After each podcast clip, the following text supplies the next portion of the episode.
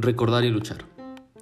Durante mucho tiempo las han silenciado y menospreciado su grandioso trabajo.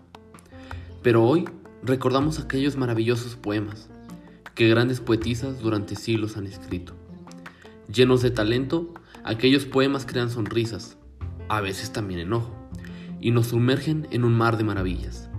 Es fascinante cómo la poesía, con su inexplicable belleza, nos da nuevos mundos donde habitar con la poesía, el corazón finalmente puede hablar.